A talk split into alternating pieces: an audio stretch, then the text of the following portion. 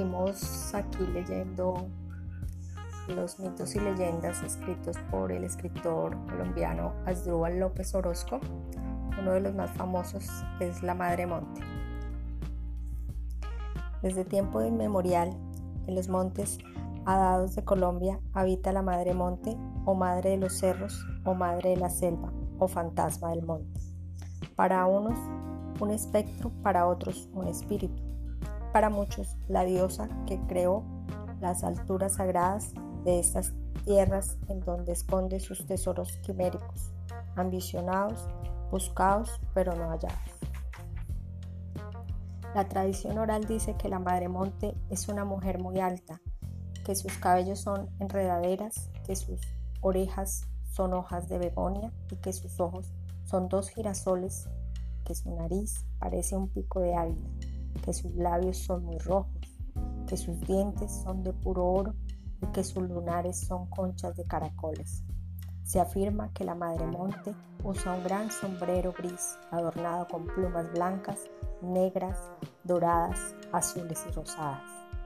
Dicen que su cuerpo es sensual y que está cubierto con musgo verde que cubre los pezones con sus cántaros de miel con rosas los cuales son visitados por colibríes y picaflores para chupar su néctar. Dicen que su cinturón es de bejucos de cobre y que la villa es de plata con incrustaciones de piedras preciosas.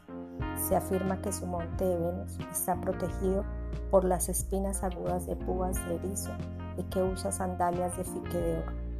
Dicen que la madre monte, a lo largo de cada una de sus extremidades superiores, tiene enroscado una serpiente, que en una de sus manos empuña una varita mágica y en la otra una descomunal luciérnaga que le sirve de linterna. Dicen que la Madre Monte habla con los animales, con los árboles y con los vientos, a quienes cuida y defiende porque son sus hijos, hermanos y amigos. A veces la Madre Monte recurre a la ayuda de su clan para tenderles trampas a los cazadores para extraviar en la maraña de los buscadores de leña, pieles, minerales, cementerios, huacas e indígenas.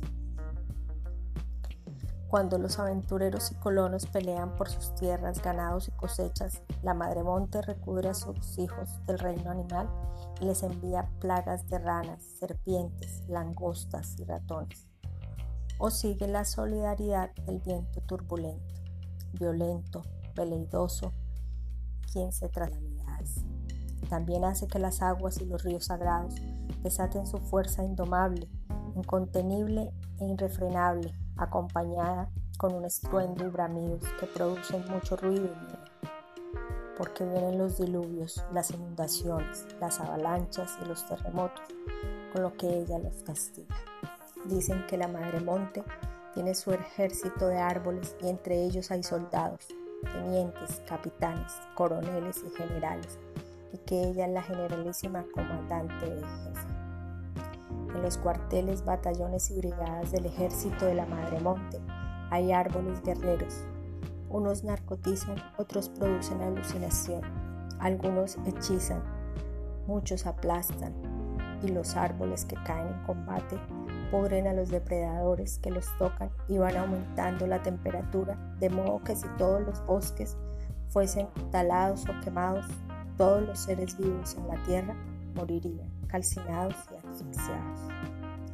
También hace parte del ejército de la Madre Monte las plantas carnívoras, las que adormecen, las que lanzan flechas, las que hieren con espinas, las que envenenan, las que producen alergias y las que derraman sangre.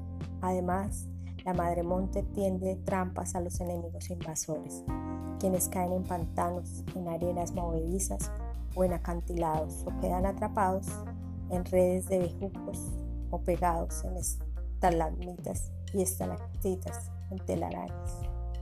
La Madre Monte también cuenta con combatientes fluviales, cocodrilos, anguilas, pirañas, sanguijuelas, peces carnívoras y mucho más.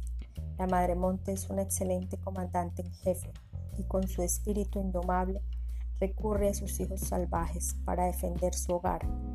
Por eso ataca con tigres, panteras, jaguares, jabalíes, osos, perros, gatos salvajes, alacranes, escorpiones y muchos más. La Madre Monte también tiene caballería y fuerza aérea de aves que la defienden y un poderoso grupo de inteligencia de espionaje. Ningún ejército de hombres le ha ganado la guerra al espíritu poderoso de la Madre Monte. Por eso es mejor tenerla de amiga y no de enemiga, porque en caso de extremarla, todos morirían con ella. Muchas gracias.